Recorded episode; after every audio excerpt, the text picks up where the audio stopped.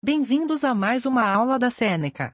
Lembrando que todo o nosso conteúdo está disponível gratuitamente no www.senecaja.com. 3 milhões de estudantes já usam a Seneca. Estão esperando o quê? É grátis. Acessem. Hoje vamos falar sobre ritos fúnebres no cristianismo. No ensinamento cristão, a morte é a vida que mudou, não algo que acabou. Os cristãos esperam ser redimidos por Cristo por meio de sua morte e vitória. Os cristãos acreditam que estão unidos a Cristo quando participam de sua morte e assim podem estar unidos a Ele através de sua ressurreição. A vigília, também conhecida como o velório, acontece durante o tempo de visitação na casa do falecido.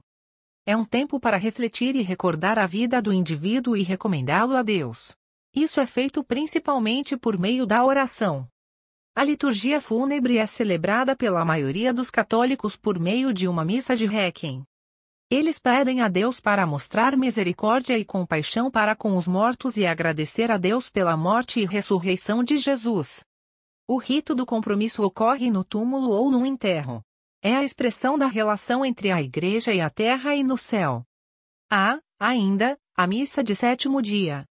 Chegamos ao final desse episódio. Lembrando que tem muito mais conteúdo, exemplos e exercícios gratuitos disponíveis no www.senecaja.com. Até mais!